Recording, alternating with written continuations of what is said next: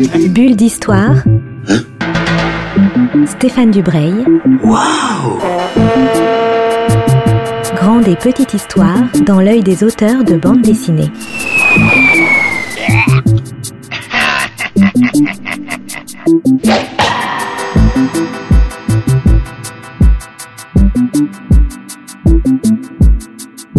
Bonjour à toutes et à tous, euh, auditrices et auditeurs de Art District. Euh, C'est le grand retour des bulles d'histoire sur nos ondes. Et je commence cette nouvelle saison avec un scénariste qui est aussi un, copain, on peut le dire. C'est pour ça qu'on on va se tutoyer. Parce que vous voyez, un, copain, c'est toujours compliqué. Donc je reçois par les ondes de Skype euh, Antoine Ozanam, donc scénariste de bande dessinée. Bonjour Antoine, et je suis ravi de t'avoir au bout du au bout du fil et au bout de l'ordinateur, puisque pour tout dire, on est à la fois sur Skype et par téléphone, parce qu'on a un problème de haut-parleur. Bonjour, bonjour. Donc, on, tu es scénariste, tu, as déjà une longue, longue carrière et riche euh, derrière toi, avec pas mal d'albums, surtout sur, des, thèmes très variés. Ça, on, va en parler à un, moment donné, comment on passe d'une sorte d'heroic fantasy avec Claw euh, jusqu'à Wilderness, qui est l'album dont on va parler aujourd'hui. En deux mots, Wilderness, c'est l'histoire d'un vétéran de la guerre de sécession. Mais quand on a dit ça, en fait, on n'a rien dit du tout. Euh, est-ce que tu peux nous, raconter un peu l'histoire de Wilderness et surtout nous parler, euh, pour commencer, du roman qu'il a inspiré? Oui, alors voilà. Euh, bah, on, commence par le commencement. Un, jour, j'ai donc lu ce roman qui est de Langsweller. Et euh, hasard euh, total, je, je fais une petite chronique sur Facebook du, du roman et euh, mon éditeur chez Soleil fait la même chose au même moment et on, rigole, on se téléphone et je lui dis ce qui serait vachement marrant, c'est qu'on fasse l'adaptation. Euh, pour moi, c'est c'est un roman assez bizarre puisque c'est à la fois un western et à la fois effectivement euh, une chronique de guerre. Euh, et euh, je trouve que c'est un western complètement nihiliste. Et, euh, ça m'a un peu un peu renversé quoi. Donc voilà. Et, et comme euh, Jean Vaquet, euh, pour pas le citer, euh, m'a dit allez j'essaye. Bah voilà, on, a fait ça pour se marrer au départ, en fait, pour, juste par, envie, pas pour en vendre ni, quoi que ce soit. Et puis il se trouve que, bah voilà, la, sauce est prise et c'est tant mieux. Alors, qu'est-ce que, raconte Wilderness? Parce que le, j'allais dire, le, propos est relativement simple. C'est l'histoire d'un vieux monsieur qui est arrivé un peu au bout de, sa vie, au bout d'une vie quand même très, compliquée et très, dramatique. Mais en même temps, l'intérêt du roman, au-delà de raconter l'histoire de, quelqu'un, c'est aussi une narration qui est extrêmement puissante et extrêmement originale. Oui, alors en, fait, bah, c'est euh, c'est les derniers jours de vie du, personnage principal. Il, se- il, il sent bien que, c'est fini pour lui et il se dit qu'il va qu'il rentrer chez lui Euh, parce qu'il est il est assez loin. Et euh, plus il avance dans dans, dans- cette quête de, de son chez lui, et plus il a des souvenirs de, de, de ce qui l'a amené justement à, à s'éloigner, et notamment de, de la guerre de sécession. Et donc, on va avoir un chapitre sur deux qui est sur ces flashbacks de la guerre de sécession, et l'autre euh, l'autre chapitre, c'est sur euh, bah, son, son voyage euh, vers la fin. Alors, l'intérêt, entre-temps, j'ai lu le livre de, de Langsweller. Ouais. On retrouve de façon très, euh, comment dire, très, très charnelle la narration de Langsweller. Donc, on est à la fois dans la BD et dans du romanesque de très, très haut niveau. Comment la bande dessinée peut se couler dans cette, euh, dans cette narration? Euh, bah, alors, le seul, pour moi, la seule difficulté, c'était le nombre de pages. Parce que on m'aurait donné euh, 100 pages de plus, euh, je pense que j'aurais fait mon bouquin idéal. Mais bon, euh, il y a des contraintes euh, de pagination, d'argent aussi, etc. Donc, euh, il a fallu couper dans le gras. Mais euh, moi, euh, quand j'ai lu le roman, de toute façon, je savais que si je l'adaptais, je, je, je restais fidèle à ça, c'est-à-dire cette espèce de, de, de temps en temps, on est paumé parce qu'il y a des personnages qui, qui, qui viennent, on ne sait pas d'où ils viennent, etc. Puis on apprend à les connaître pendant ce chapitre-là. et puis ils reviennent, et puis voilà. Donc en fait, il faut se laisser porter. Et, en fait, ce que j'aurais pu faire, si j'avais été vraiment fou, c'était d'adapter sans l'avoir lu une première fois.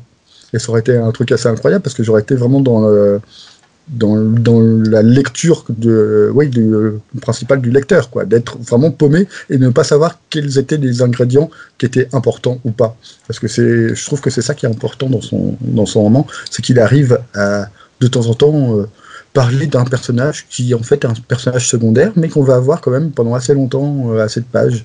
Et moi, il a fallu que je, je coupe un peu dans le gras, et c'était toujours un peu euh, dommage. Oui, il y a le, dessin de le dessin de Bandini qui soutient ça et qui permet de suivre quand même la, narration. On va on va parler du dessin parce que lui aussi il fait beaucoup pour le, succès et la, qualité du de, de l'album.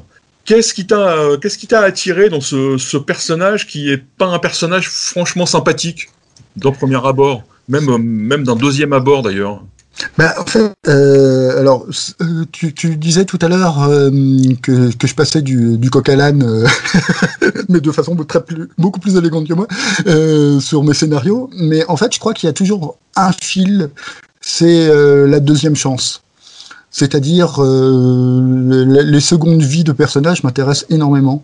D'ailleurs, dans la vie, c'est à peu près la même chose. Je, je suis attiré par par les gens qui, qui, ont fait quelque chose et puis tout d'un coup ils lâchent tout pour euh, pour changer de métier, pour changer de de, de pays ou n'importe quoi. Je trouve ça toujours super intéressant. Et dans le roman, il y a, il y a complètement ça en fait. Il y a il y a un mec qui est sudiste et un peu euh, j'allais dire bas de plafond, mais c'est pas méchant du tout. C'est c'est juste qu'il est dans son dans son époque, il se pose pas les questions et puis il n'a pas rencontré les bonnes personnes pour se poser les bonnes questions.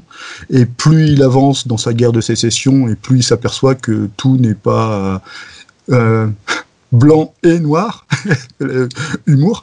Euh, et du coup, voilà, bah, il, apprend, il, vit, et puis du coup, il, bah, il le dit d'ailleurs au, début du roman et d'ailleurs au début de la BD, c'est j'ai dû être un beau salaud parce que oui, il a agi comme bah, comme un crétin plus comme, comme, comme un salaud. Donc voilà.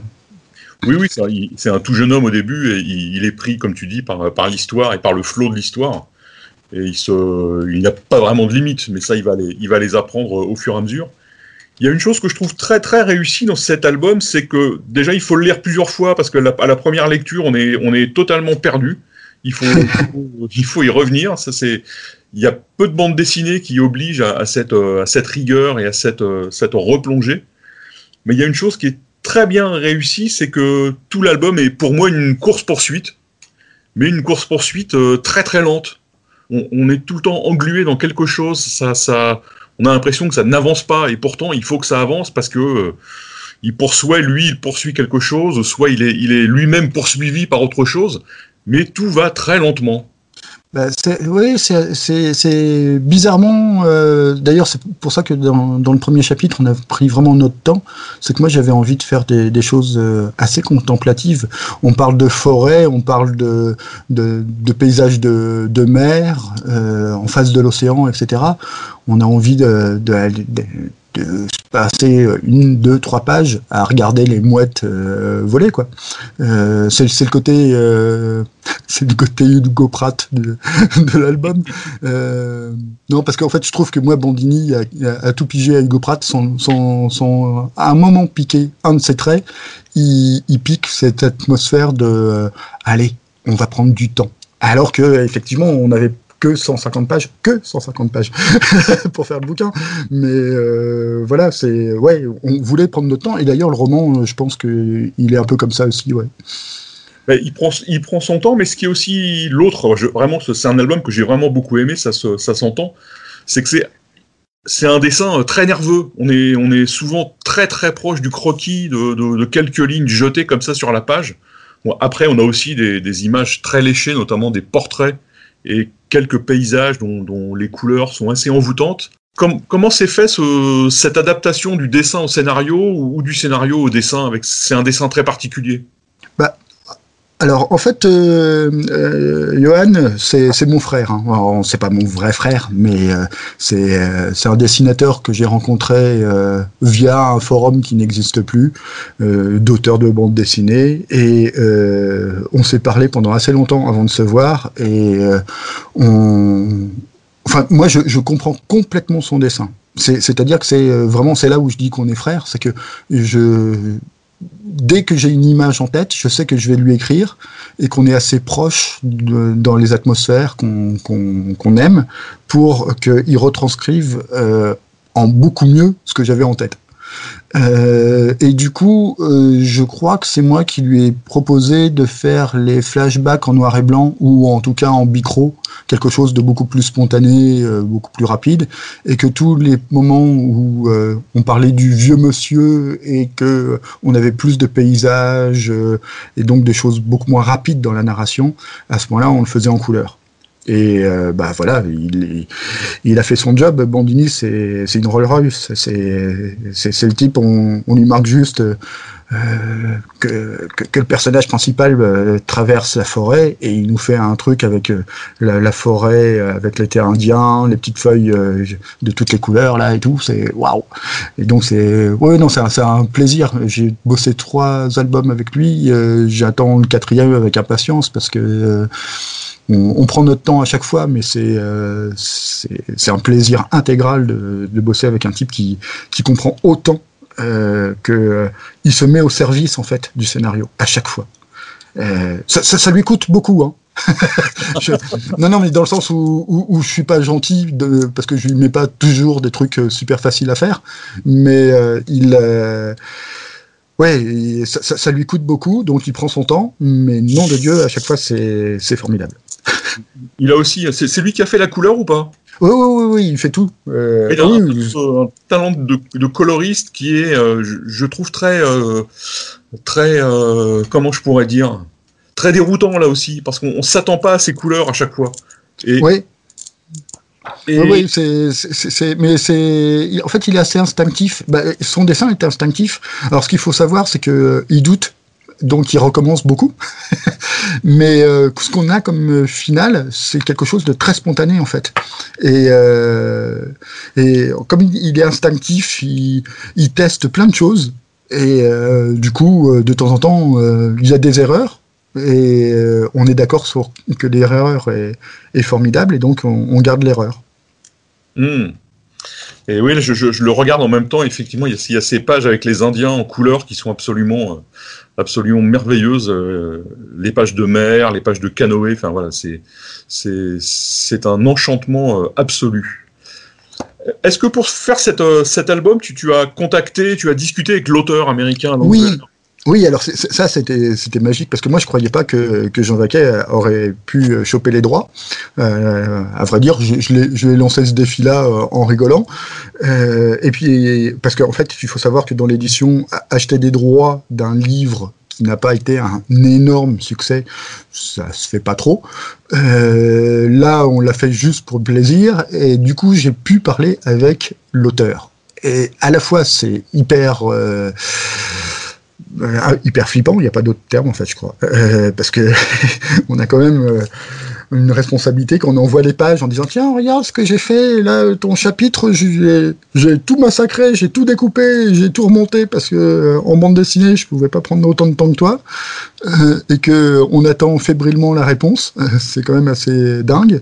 Il, il, se trouve que que Lance Weller est un fan de, de bande dessinée enfin de comics puisqu'il vit aux États-Unis mais de bande dessinée et du coup, on a pu avoir des conversations sur euh, l'adaptation, sur son roman à lui et sur les comics. Donc, euh, au bout d'un moment, c'était un plaisir de lui envoyer. J'avais plus peur.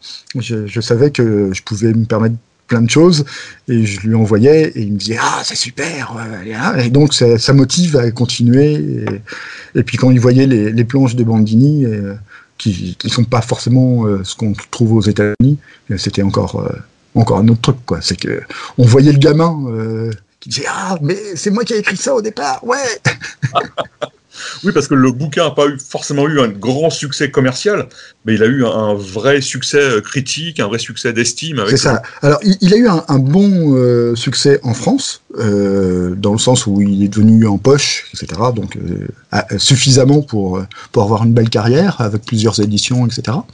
Mais aux États-Unis, terre première, euh, c'est pas un bouquin qui s'est vendu à des milliers des cents et euh, c'est pas, euh, enfin c'est moins évident que, que plein de romans dont on adapte en se disant bah puisque ça fait 300 000 de ventes, on, va récupérer ça en bande dessinée sans se poser la question de, de l'histoire juste en regardant les chiffres de vente. Donc nous, on a fait le, totalement l'inverse. Je vais revenir sur, sur le titre, parce que j'aime beaucoup ce mot, moi, wilderness, qui est un, mot qu'on retrouve dans, dans, les westerns, dans les films, tu regardes, sur la guerre de sécession. Qu'est-ce que, est-ce que tu peux nous dire ce qu'est la wilderness? Alors, euh, alors, du coup, je fais la même erreur que toi. Je dis wilderness. En fait, c'est wilderness, c'est la forêt. C'est une forêt où il y a eu euh, une bataille qui a été euh, une bataille sanglante. Euh, sordide aussi, généralement ça va avec, et qui a été pas, un pivot, mais quand même un, bon moment de la, guerre de sécession. Et, et donc c'est donc dans cette forêt où normalement notre personnage principal, qui s'appelle Abel, a beaucoup beaucoup de chance tous, tous, ses, tous ses camarades euh, qui sont euh, aiment bien charger à côté de lui parce qu'ils se disent que lui, euh, comme il, a beaucoup de chance, si, on reste à côté de lui, on n'a pas de, de boulets de canon qui vont nous arriver sur, sur nous ou quoi que ce soit. Et bah, il perd sa chance à ce moment-là. Mais pour moi, en fait, il, il trouve son humanité. C'est ça qui est vachement fort dans le roman, et j'espère l'avoir un peu sorti dans la bande dessinée. C'est que c'est au moment même où il perd sa chance que en fait, il, il comprend tout. Oui, c'est aussi euh, dans Wilderness, il y a la notion un peu de, sauvagerie. Et... Ah oui, oui, non, mais voilà. Euh, alors c'est ça qui est formidable dans le titre, c'est que euh, c'est pour ça qu'on le dit Wilderness. C'est normalement c'est ouais, c'est la sauvagerie totale, ouais. Et, c'est bizarre quand même que cette forêt qui s'appelait comme ça avant, il y a eu cet acte euh, de, de, guerre de sécession qui était d'une sauvagerie, enfin c'est une boucherie en fait, clairement. Oui, parce que l'histoire se passe à la fin du 19e siècle, donc la guerre est passée depuis une petite quarantaine d'années. Ouais. Et les États-Unis sont justement en train de, entre guillemets, de se civiliser mais là, on a une vision des, États-Unis et de l'Amérique, même plutôt que des États-Unis, mais de l'Amérique, qui est d'une sauvagerie euh, totale. L'insécurité est partout, pour les vieux, pour les femmes, pour les noirs. Enfin, c'est assez terrifiant. Bah, c'est oui, c'est les dernières heures de du Far West en fait, hein, euh, dans, dans, le sens où 1900. Euh, alors je dis ça parce que je suis sur un autre scénario qui est exactement sur le même truc, donc je, je maîtrise bien le sujet. C'est 1900, euh, on a, on commence à avoir à la fois des voitures et des volontés de, de, faire des routes, des buildings, des machins, des bidules comme ça. Et d'un autre côté, dès qu'on quitte la grande ville, bah on n'a que de la boue et, et, on a encore la, loi du plus fort parce que de toute façon même les marshals ils sont ils sont là mais euh, ils sont payés à l'acte. Enfin c'est vraiment de la folie totale euh, à ce moment-là. Il n'y a, pas une réelle démocratie euh, propre. Mais en tout cas, l'auteur est pas du tout dans un monde démocratique puisqu'il vit tout le temps dans la forêt dans les rivières, dans les montagnes. Voilà, il y a aussi ce, côté un peu paradis perdu. Oui, oui, ben, moi j'aime beaucoup. Euh, ça, revient au truc d'enfance, c'est pour ça que quand j'ai lu le roman, euh, j'aimais bien. Euh, moi je me suis toujours fantasmé en espèce de grand-père de Heidi. Euh, le, mec un peu bourru au, fin fond de sa montagne, et puis en fait il est sympa, mais euh, personne ne le sait parce que euh, au départ il dit dégagez de là.